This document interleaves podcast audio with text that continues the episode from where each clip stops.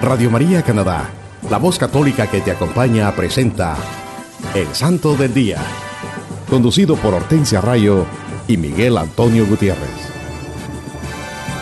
Aquí está la paciencia de los santos, los que guardan los mandamientos de Dios, los que prefieren morir antes que negar su fe. Aquí está la paciencia de los santos. Aquí está la paciencia de los santos, los que guardan los mandamientos de Dios, los que prefieren morir antes que negar su fe.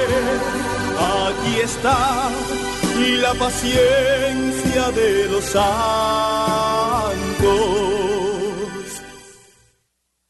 Alabado sea Dios, hermanos, por siempre sea alabado.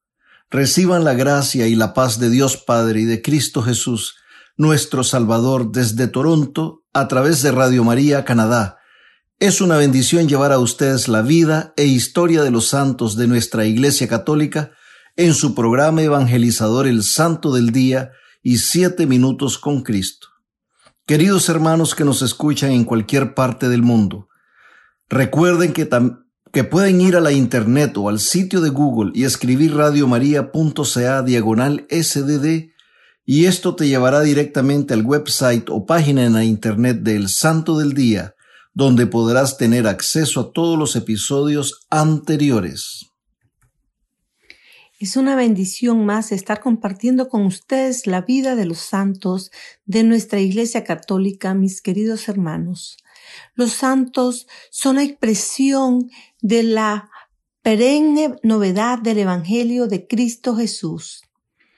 Ellos se dejaron iluminar y guiar por el Santo Espíritu y evangelizaron con su testimonio de vida hicieron la voluntad de Dios y se dejaron usar por el Espíritu Santo. Por eso son ejemplos de amor, paz, humildad y paciencia. El propósito de sus vidas fue convertirse en fieles imitadores de nuestro Señor Jesucristo y se dedicaron a promover el amor, la paz y la justicia en su diario vivir, al igual que lo hizo el Maestro.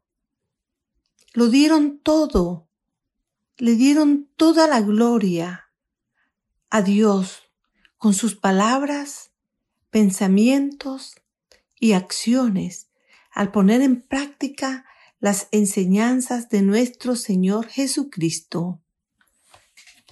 Querido hermano, querida hermana que me escuchas, en estos tiempos tan difíciles que estamos viviendo, en estos tiempos en que tenemos estas pruebas tan difíciles, tenemos esta situación de esta pandemia a nivel mundial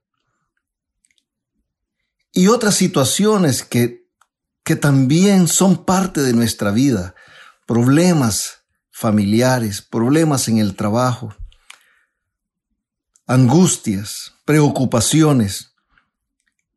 En estos tiempos no olvidemos que nuestro Señor Jesucristo está con nosotros.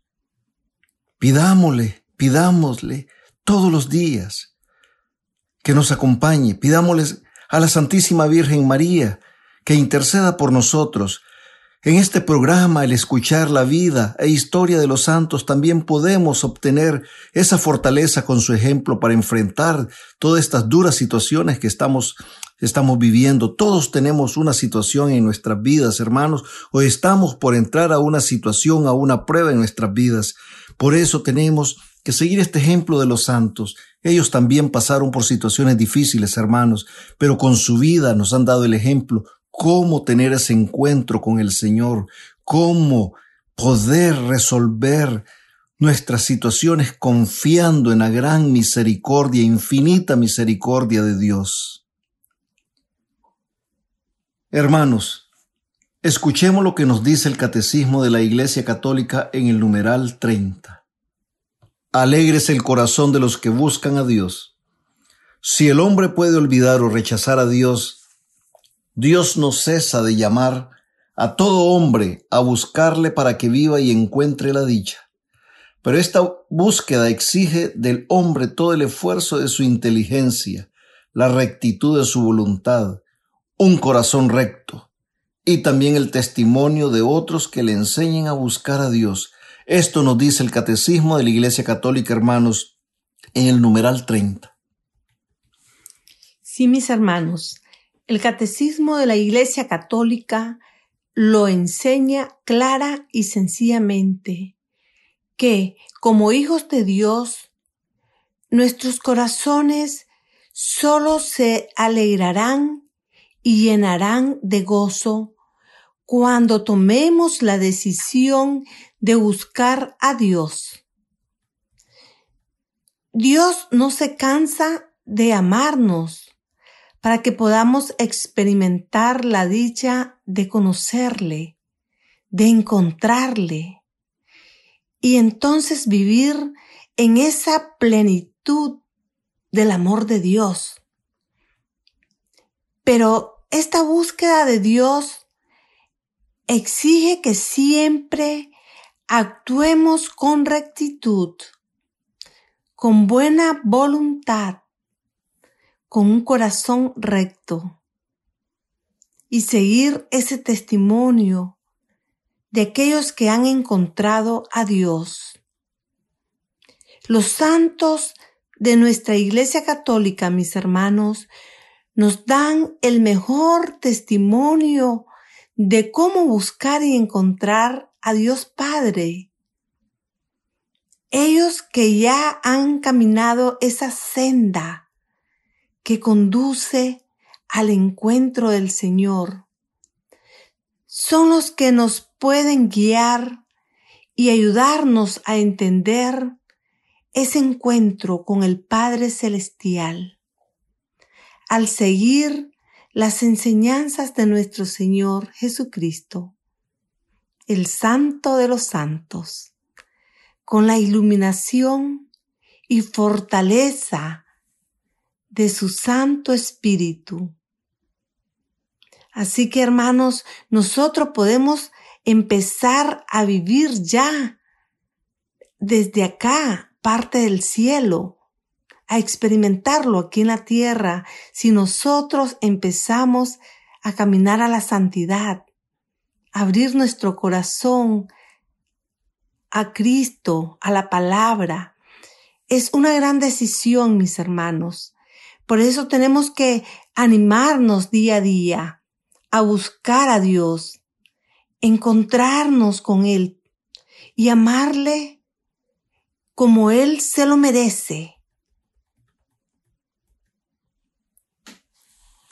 Recuerden, hermanos, que también tendremos nuestra habitual sesión de los siete minutos con Cristo para que nos pongamos en actitud de oración, pidiendo al Espíritu Santo que nos ilumine y fortalezca para que reflexionemos en este mensaje y así la luz de Cristo y su palabra llenen nuestros corazones con su amor, paz y sed de la justicia de Dios.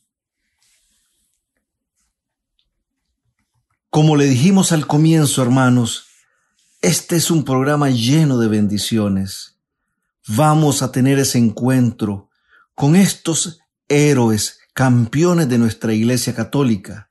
Y esto nos va a ayudar a enriquecer y fortalecer nuestra fe católica.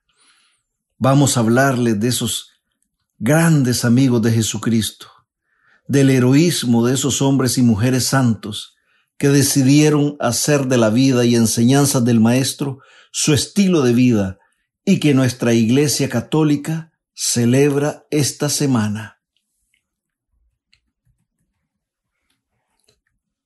Nuestra Iglesia Católica está en gran fiesta el 29 de junio, celebrando a San Pedro y San Pablo, apóstoles y mártires. Ellos son llamados príncipes de los apóstoles. San Pedro es el apóstol a quien Jesús confió su iglesia. Su nombre es Simón Bar Jonás, es decir, hijo de Jonás. Él nació en Bexaida de Galilea, a orillas del río Tiberíades. Era casado y habitaba en Cafarnaún. Pedro y su hermano Andrés, junto con Santiago y Juan, eran pescadores y comerciantes.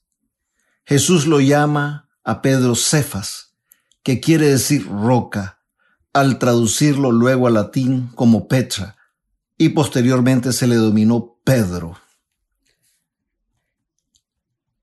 En esta piedra, en esta roca edificaré mi iglesia, dijo nuestro Señor Jesucristo. Él no dijo en estas rocas, en esta roca, una iglesia, una verdadera iglesia que fundó nuestro Señor Jesucristo.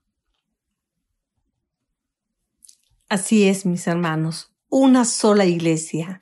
Cuando el Maestro, después de una noche de oración, escoge y constituye el grupo de los doce.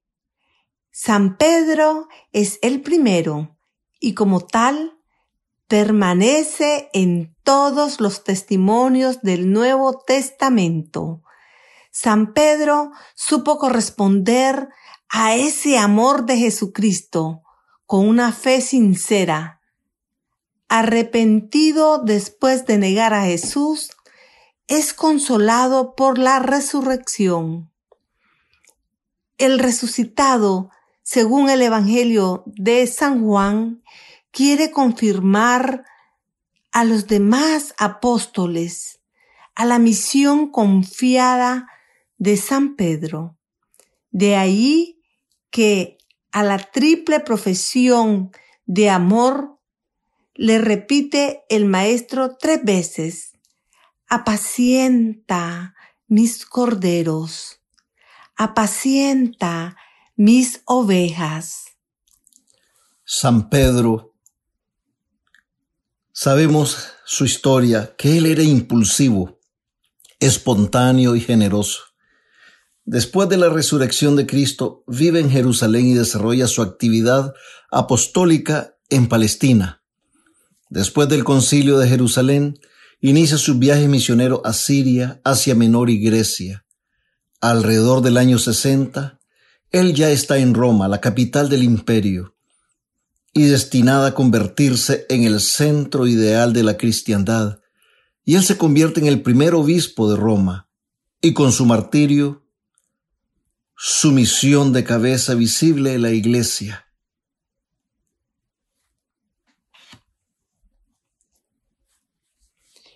Él muere bajo el gobierno de Nerón, junto con San Pablo, aunque es crucificado de cabeza porque es de origen judío, San Pablo, como ciudadano romano, es decapitado también.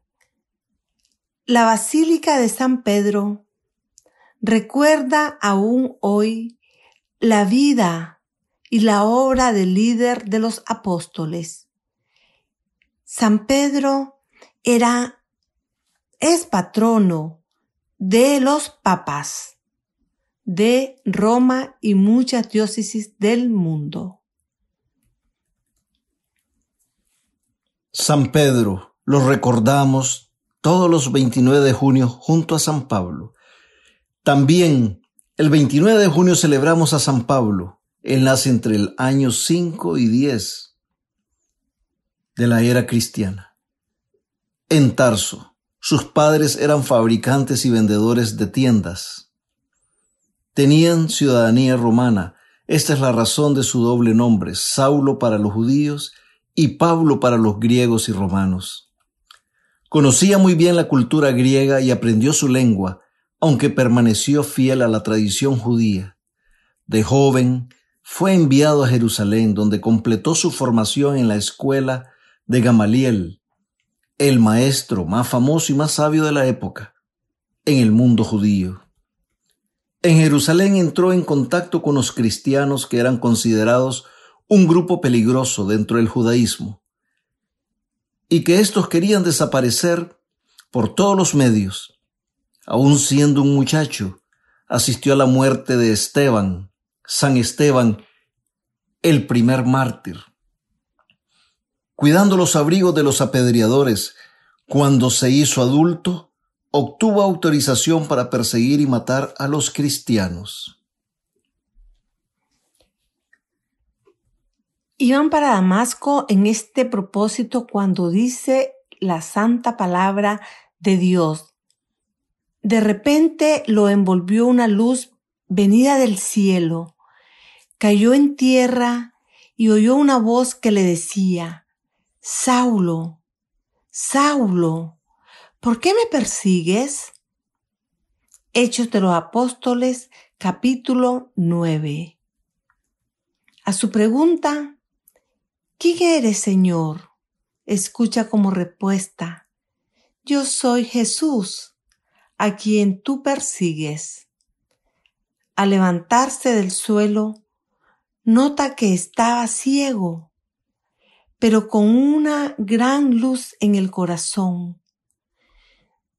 Después de ser acompañado por Ananías, es bautizado y recupera la vista.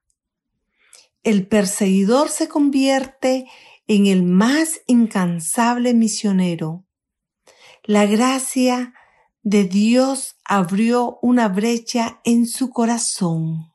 Realizó cuatro largos viajes y funda numerosas iglesias a las que dirige sus cartas. A los Gálatas les escribió, les hago saber, hermanos, que el Evangelio enunciado por mí no es de orden humano, pues yo no lo recibí ni aprendí de hombre alguno, sino por revelación de Jesucristo. Con su predicación y con sus escritos realiza la primera y más grande inculturación del Evangelio en la historia. San Pablo, un hombre de Dios, nos da ese ejemplo, esa gran conversión. Después de perseguir a los cristianos, él sufrió persecuciones por haber encontrado la verdad que es Cristo. Por eso lo celebramos todos los 29 de junio, a San Pedro y a San Pablo. El 30 de junio celebramos a los santos promártires de la Iglesia de Roma. Los cristianos sufrieron el martirio en medio de crueles e inhumanos tormentos, con la persecución que desencadenó el emperador Nerón Claudio César en el año 37 al 68 después del incendio de Roma en el año 64. Se cuenta que al tercer día del incendio, Nerón llegó a Roma. Él estaba en Anzio, llegó a contemplar cómo la tercera parte de Roma era consumida por las llamas y preso de su locura comenzó a cantar tocando la lira. Se rumoró en el mando a iniciar el incendio, pero para desviar sospechas culpó a los cristianos. Los cristianos fueron perseguidos, expuestos al escarnio público, y encarcelados y torturados y después martirizados. Se dice que muchos fueron envueltos en pieles de animales y dejados para ser devorados por perros hambrientos. Otros fueron crucificados y otros cubiertos de cera, aceite y brea para ser quemados vivos como antorchas humanas. Estos mártires demostraron su gran fe en Jesucristo y la Iglesia Católica les reconoce su sacrificio por la fe al celebrarlos este día, el 30 de junio. Todos estos protomártires de Roma todos los que sufrieron esta persecución de Nerón y entregaron sus vidas por profesar su fe en Cristo, por no negar que creían en las promesas de Cristo, fueron martirizados. Y esta es la fundación de nuestra iglesia. Estos son los grandes ejemplos que nosotros tenemos en estos días. También en estos días muchos cristianos en muchas zonas del mundo son perseguidos, son martirizados porque no niegan a Cristo. Es por eso que los recordamos a todos estos mártires el 30 de junio. El primero de julio celebramos a San Junípero Serra. Al nacer en el año 1713, se le dio el nombre de Miguel José Serra. Originario de la isla de Mallorca, España, tomó el nombre de Junípero en 1730 al ingresar en la orden franciscana. Se ordenó y fue profesor de teología y filosofía. Llegó a México en el año 1750 y pasó el resto de su vida trabajando para la conversión de los pueblos del Nuevo Mundo. San Junípero fue responsable de la propagación de la Iglesia en la costa oeste de Estados Unidos, cuando todavía era territorio de misiones. Fundó 21 misiones y convirtió a miles de nativos y les enseñó métodos provechosos de agricultura, cría de ganado y artesanía. Él era un misionero y religioso lleno de espíritu de penitencia y practicaba la austeridad en el sueño, la comida y otras actividades. Trabajó incansablemente y fue llamado a su descanso eterno en el año 1784. Fue beatificado por el Papa San Juan Pablo II en 1988. Un valiente misionero, un hombre de Dios San Junípero. Él evangelizó en la costa oeste de los Estados Unidos, sufriendo muchas dificultades, muchos peligros, pero todo por el amor a Cristo y a sus hermanos, llevando el santo evangelio, la santa palabra de Dios a todos esos pueblos que no conocían la buena nueva, el mensaje de amor que Cristo Jesús tenía y tiene preparado para todos nosotros siempre. El 2 de julio celebramos a San Bernardino Realino. Nació en Capri, Italia, en el año 1530.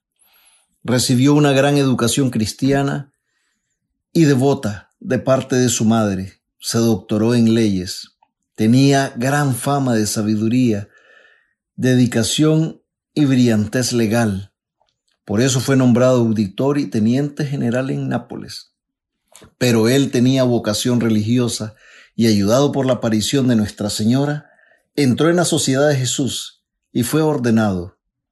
Trabajó por tres años en Nápoles, dedicándose con todo su corazón al servicio de los pobres y los jóvenes. Después fue enviado a Leschi, donde permaneció por más de cuarenta años. Hizo muchas labores apostólicas, fue confesor modelo, un gran predicador y, un gran maestro de la fe con los jóvenes, un gran pastor de almas, director del Colegio Jesuita de Lechi y superior de su comunidad. Él fue muy conocido también porque su caridad por los pobres y los enfermos no tenía límites. Era un gran promotor de la paz él murió pronunciando el nombre de Jesús y María. Miren qué lindo. Fue canonizado en 1947 por el Papa Pío XII. Un gran hombre de Dios, San Bernardino Realino, se dedicó enteramente a trabajar por los pobres, por los jóvenes, un gran confesor, un gran pastor de almas. Por eso lo recordamos todos los 2 de julio a San Bernardino Realino. El 3 de julio estamos celebrando a Santo Tomás Apóstol. Él era un judío y fue amado por nuestro Señor Jesucristo para ser uno de los apóstoles. Era muy dedicado, pero un impetuoso seguidor de Cristo. Cuando Jesús dijo que iba a volver a Judea para visitar a su amigo Lázaro, que estaba enfermo, Tomás inmediatamente exhortó a otros apóstoles que le acompañaran en el viaje, que podría ser muy peligroso, ya que las autoridades ya eran hostiles a Jesucristo. En la última cena, cuando Cristo dijo a sus discípulos que Él iba a preparar un lugar para ellos, donde podían también venir porque conocían el lugar, así como el camino. Tomás le dijo que no entendían y recibió la bella afirmación que Cristo es el camino, la verdad y la vida. Pero a Santo Tomás se le reconoce por su papel en comprobar la resurrección de su Maestro. La renuencia de Tomás en creer que los demás apóstoles habían visto a su Señor resucitado el primer domingo de Pascua le mereció el título de Tomás el Incrédulo. Ocho días más tarde, en la segunda aparición de nuestro Señor Jesucristo, Tomás fue gentilmente reprobado por su escepticismo, por su incredulidad, y recibió la, evidencia, la prueba que había pedido al ver en las manos de Cristo y en su costado las heridas que el Maestro recibió en su crucifixión. Con esto Santo Tomás se convenció de la resurrección y exclamó, Mi Señor y mi Dios, haciendo una profesión de fe pública de la divinidad de Jesús. También es mencionado cuando ocurrió la pesca milagrosa durante otra aparición de Jesús es todo lo que se sabe de Santo Tomás en el Nuevo Testamento.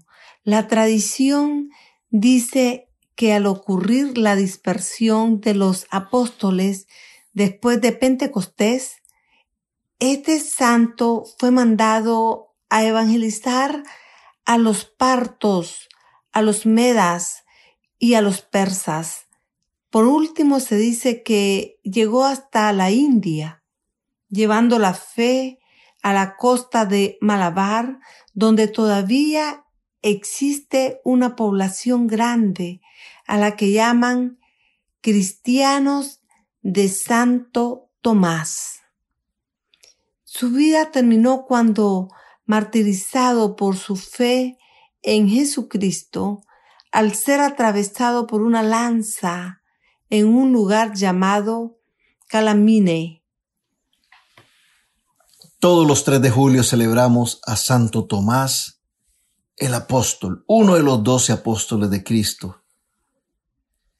Él, siempre todos nos acordamos de Él por su incredulidad, pero nos ha dejado todos estos testimonios de fe. Santo Tomás. El 4 de julio celebramos a Santa Isabel de Portugal ella es la patrona de la Tercera Orden de San Francisco. Su padre fue Pedro III, rey de Aragón, su tía fue Santa Isabel de Hungría. Dicen que sus primeros doce años los pasó viviendo una piedad extraordinaria. Al cumplir doce años fue dada en matrimonio a Dionisio, rey de Portugal, pero su esposo la dejó libre para que practicara sus devociones y ella vivió con la virtud y disciplina de una religiosa.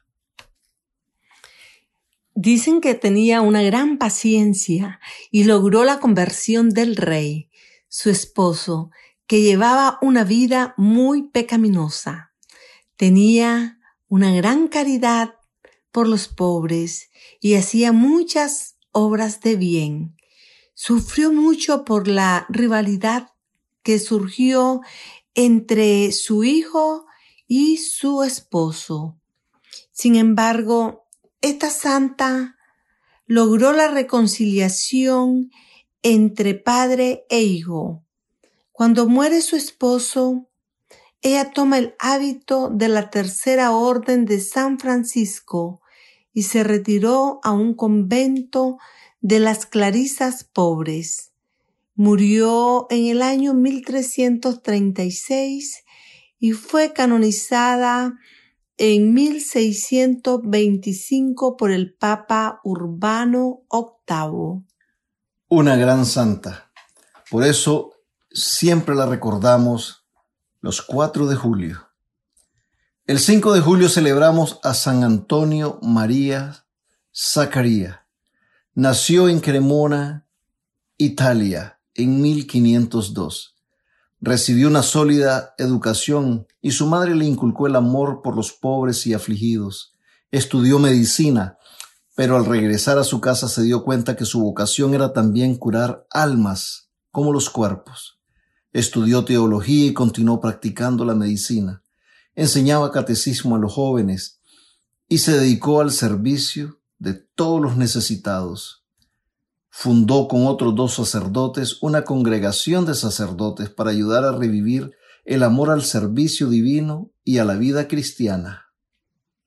Se dedicaron a predicar y a una fiel administración de los sacramentos. Esta fue la orden de los clérigos regulares de San Pablo y se dedicaron a hacer sus buenas obras en Milán, que estaban asolada por la guerra y la plaga. Murió a los 37 años de edad, agotado por sus duras labores en el año 1539 y fue canonizado tres siglos después por el Papa León XIII. San Antonio María Zacaría, un gran santo, dedicado completamente ayudar a los más necesitados, a los más pobres, siguiendo fervorosamente, fielmente el ejemplo de nuestro Señor Jesucristo y un gran ejemplo para todos nosotros a imitar. También el 5 de julio se celebra San Atanasio el Atonita. Él fue el fundador de los célebres monasterios fundados en el monte Athos en el año 963. No sabemos mucho de él, pero sí lo recordamos el 5 de julio a San Atanasio el Atonita. Mis queridos hermanos, quiero compartirles lo que dijo San Agustín.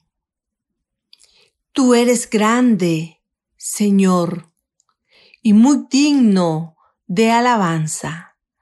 Grande es tu poder, y tu sabiduría no tiene medida y el hombre, pequeña parte de tu creación, pretende alabarte, precisamente el hombre que, revestido de su condición mortal, lleva en sí el testimonio de su pecado y el testimonio de que tú resistes a los soberbios.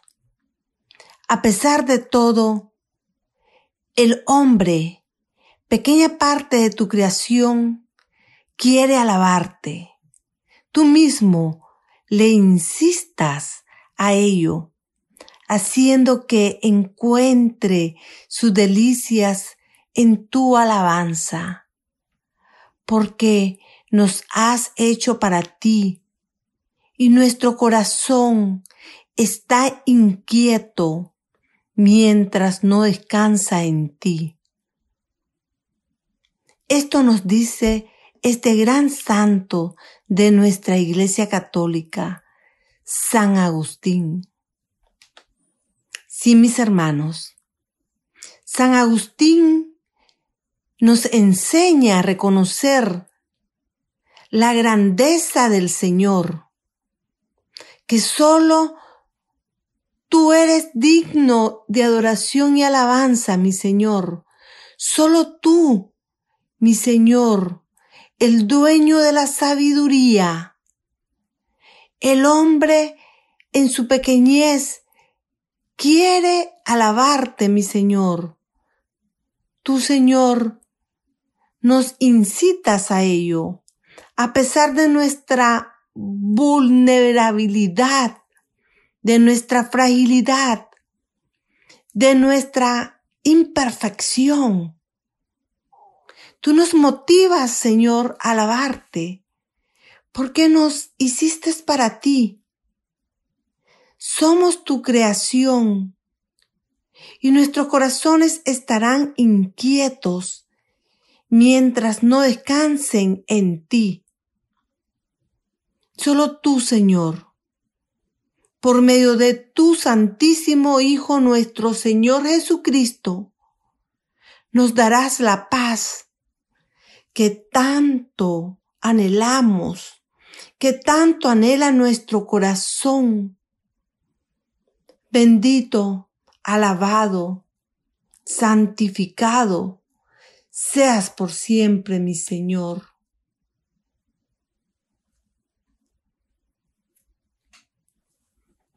Hermanos, siempre recordemos que no hay santos sin pasado, ni pecadores sin futuro.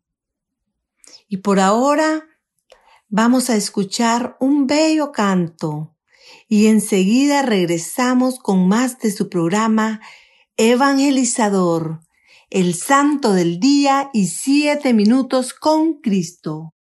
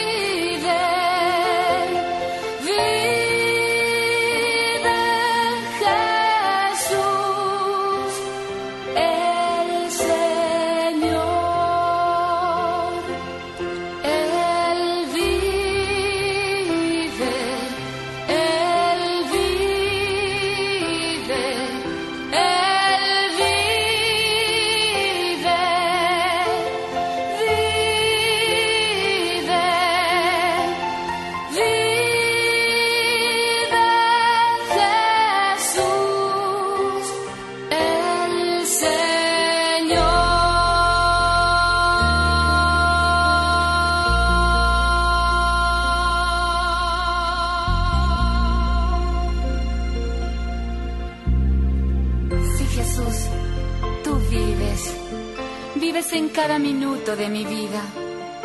Te siento en cada latido de mi corazón. Vives en mis tropiezos y en mis caídas. Vives en mis alegrías. Y se me agobian las penas. Tú Jesús estás conmigo. Oh Dios, infinita es tu bondad. Todo poder y gloria a ti te pertenecen. Tus relámpagos iluminan el mundo las montañas se estremecen en tu presencia y los cielos proclaman tu victoria. que brame el mar, que se desborden los ríos, pues tú solo eres eterno. Jesús, hoy glorifico tu nombre, tu poder y majestad, porque me amas. Has convertido el desierto de mi vida en manantial de agua viva. Honor y gloria a ti, pues has vencido la muerte. Sí, Jesús, vives en mi vida y tú eres mi fuerza por siempre reinarás.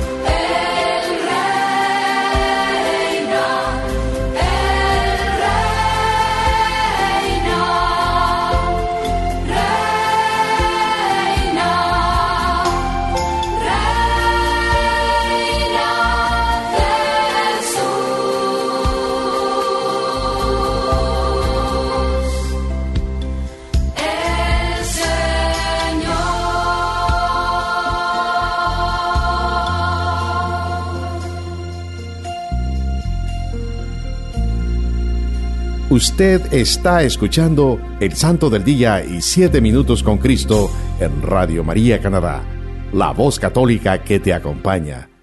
Nuevamente con ustedes, Hortensia Rayo y Miguel Antonio Gutiérrez. Hola mis queridos hermanos, Dios les bendiga hoy y siempre. Bienvenidos a una nueva emisión de Siete Minutos con Cristo en esta nueva transmisión de Radio María Canadá, la voz católica que te acompaña. Dios está aquí, llegó con poder. Bendigamos su nombre, proclamemos su victoria, gritemos con gozo. ¿Quién vive? Cristo vive. Le saluda su hermano Miguel y nos dice la santa palabra de Dios en el Santo Evangelio según San Juan, capítulo 19, versículos del 38 al 42. Después de esto, José de Arimatea, que era discípulo de Jesús, aunque en secreto por miedo a los judíos, pidió a Pilato autorización para retirar el cuerpo de Jesús. Pilato se lo concedió. Fueron pues y retiraron su cuerpo. Fue también Nicodemo, aquel que anteriormente había ido a verle de noche con una mezcla de mirra y aloe de unas cien libras. Tomaron el cuerpo de Jesús y lo envolvieron en vendas con los aromas, conforme a la costumbre judía de sepultar. En el lugar donde había sido crucificado había un huerto, y en el huerto un sepulcro nuevo, en el que nadie había, en el que nadie todavía había sido depositado. Allí pues porque era el día de la preparación de los judíos y el sepulcro estaba cerca, pusieron a Jesús.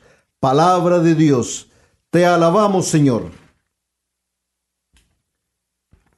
Hermanos, los cuatro evangelistas mencionan, aunque muy brevemente, a José de Arimatea, y los evangelios coinciden en señalar su participación en el mismo episodio el único por el cual este miembro destacado del Sanedrín y de la ciudad de Jerusalén un hombre muy rico según Mateo, un ilustre según San Marcos, aparece fugaz en la historia de la vida de Jesucristo. Este hombre se llamaba José y se conocía como José de Arimatea por su lugar de origen. Este Evangelio nos narra cómo José de Arimatea pidió a Poncio Pilatos permiso para enterrar a Jesús.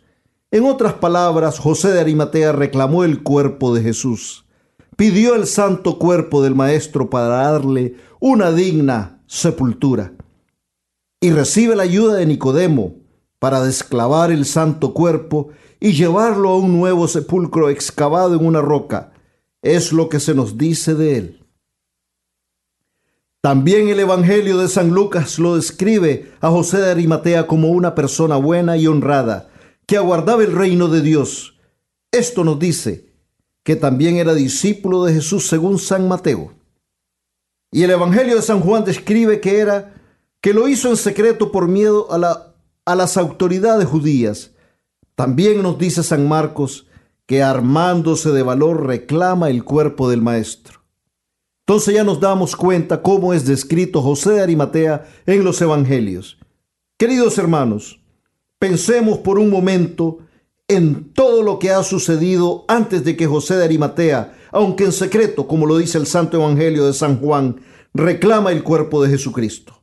Reclama y pide a Cristo, a Poncio Pilatos. Jesús acaba de ser crucificado y padeció una muerte ignominiosa, una muerte destinada a los criminales, a lo que era considerado lo más malo de la sociedad en ese tiempo. Y todo esto para humillarlo públicamente, para denigrar su figura de hombre santo, de hombre bueno, de hombre justo. Antes de morir en la cruz, Jesús fue negado por San Pedro tres veces. Fue apresado, fue humillado, fue flagelado y coronado de espinas, y cargó una cruz pesada camino al Calvario, sufriendo más humillaciones e insultos de la gente, y sufriendo al ver a su Santa Madre y sus discípulos y amigos entre la multitud. Para este momento los apóstoles se han dispersado y se han escondido acobardados y vencidos por el desaliento y la tristeza. Y no es para menos. Su maestro, su pastor, su guía, que ellos habían conocido, había sido apresado, humillado y crucificado. El maestro recibió una muerte de cruz, la más humillante de las muertes en ese entonces. Y en la prueba, el único que da la cara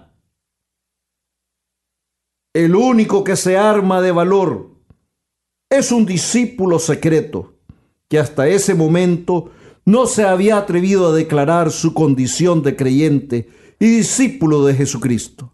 Es José de Arimatea, el que reúne el coraje suficiente para reclamarle, para pedirle a Pilatos el santo cuerpo de Jesús. Es en este momento en que se cumple la santa palabra de Dios inspirada a San Pablo en la segunda carta a Timoteo, capítulo 1, versículo 7. Porque no nos dio el Señor a nosotros un espíritu de timidez, sino de fortaleza, de caridad y templanza. Palabra de Dios, te alabamos Señor. José de Arimatea sale del anonimato, de las sombras, en el peor momento que puedan experimentar los discípulos de Jesucristo, después que el Maestro es crucificado y todos los apóstoles y discípulos se habían dispersado, presos del temor, se habían escondido por temor a las autoridades judías. Tal vez antes de que sucediera esto, a José Arimatea no lo tenían en gran estima los otros discípulos, que notaron que él no se comprometió abiertamente a abrazar las enseñanzas del Maestro. Pero él se armó de valor, con ese arrojo de los tímidos, con esa serenidad que a veces asombra de los seres nerviosos. con ese ímpetu de las decisiones que toman los titubeantes. Y en ese acto de amor y valentía se ganó la veneración del mundo cristiano de antes y de hoy. José de Arimatea tuvo el valor que solo el Espíritu Santo infunde a los hijos de Dios. Él es un santo que en ese momento arriesgó su vida y toda la riqueza material que poseía para pedir a Cristo en su vida, para reclamar al santo de los santos en su vida. Por eso nuestra Santa Iglesia Católica lo considera un santo del Nuevo Testamento, junto a Nicodemo. No le importó perder las riquezas terrenales y además su vida. Y en ese acto de amor y misericordia se ganó las riquezas de la vida eterna que el Padre nos ha hecho en sus promesas y que el Maestro enseñó en todo su ministerio, evangelizando. Aquí se cumplió la palabra de Dios en el Santo Evangelio según San Mateo capítulo 10, versículo 32. Por todo aquel que se declare por mí ante los hombres, yo también me declararé por él ante mi Padre que está en los cielos. Palabra de Dios. Queridos hermanos, cuántas veces, pensemos, cuántas veces en nuestras vidas somos y nos comportamos como José de Arimatea y Nicodemo. Ellos eran discípulos de Cristo, amaban, creían y admiraban a Jesucristo, porque sabían en sus corazones que era el Hijo de Dios, el Mesías, pero se llenaron de cobardía y solo le amaron en secreto, temerosos de tener problemas con los maestros de la ley, con las autoridades judías, con el status quo de ese entonces, con el sistema imperante. Pero por temor, por cobardía no reconocieron públicamente a Jesús. Muchas veces así es nuestro comportamiento. No defendemos a nuestro Señor Jesucristo, no defendemos a su Madre Santísima, no defendemos nuestra iglesia, no defendemos a nuestros hermanos cuando son tratados injustamente. No nos atrevemos a reconocer en público a nuestro Señor Jesucristo cuando deberíamos de hacerlo. Escuchamos en la calle, en nuestros trabajos, en nuestro círculo de amistades, que se dicen cosas que van en contra de las enseñanzas de Jesucristo, de nuestra fe católica, de nuestra iglesia católica, y nos quedamos callados por temor al qué dirán, por temor a represalias que se pueden tomar contra nosotros, por temor a opiniones que se pueden formar contra nosotros por temor a que no piense que somos fanáticos, que no crean que no somos políticamente correctos. Y así nos quedamos callados y no defendemos la verdad, la verdad que es Jesucristo. Muchas veces, hermanos, tenemos esas actitudes, la misma actitud de timidez que tuvo José de Arimatea Ojalá, hermanos, que también tengamos ese valor y ese coraje que tuvieron José Arimatea y Nicodemo, para que entonces sí podamos un día abiertamente dejar la timidez, dejar la cobardía y reconocer a Cristo Jesús públicamente. Reconocer las enseñanzas de nuestra iglesia. Decir algo que está equivocado cuando eso está equivocado. Y no tener temor a que nos tilden o que tengan represalias contra nosotros o que nos digan, como ya lo dije anteriormente, que somos fanáticos y que no estamos modernizados. La palabra de Dios es la misma ayer, hoy y siempre, hermanos. La verdad que es Cristo es el mismo ayer, hoy y siempre. El mundo nos quiere hacer entender que todos aquellos que amamos a Cristo, y que creemos en enseñanzas y la doctrina de nuestra fe católica es que somos anticuados. No, hermanos. La palabra de Dios nunca pasa de moda. Cristo nunca, nunca pasará de moda. Por eso lo tenemos que reclamar en nuestras vidas. Por eso lo tenemos que pedir en nuestras vidas, en nuestros hogares, en nuestras comunidades, en nuestros trabajos, en todo lugar donde nosotros caminemos, hermanos. En esta semana reflexionemos en esta santa palabra. Roguemos a la Madre de Dios, la Santísima Virgen María, la Reina de la Paz, nuestra Madre, que con su poderosa intercesión nos ayude para que cada día podamos ser valientes y pedir a nuestro Señor Jesucristo en nuestras vidas, como lo hizo José de Arimatea y Nicodemo, para llevarlo siempre con nosotros y podamos cumplir la voluntad de Dios, siempre guiados y fortalecidos por el Espíritu Santo. Y nunca, nunca olvidemos que amar a nuestros hermanos tal y como son y sin condiciones es ser amigos de Jesucristo. Gracias por acompañarnos y recuerden seguir en sintonía de todos los programas de nuestra emisora Radio María Canadá, la voz católica que te acompaña. Hasta la próxima, mis queridos hermanos. Que Dios les bendiga hoy y siempre.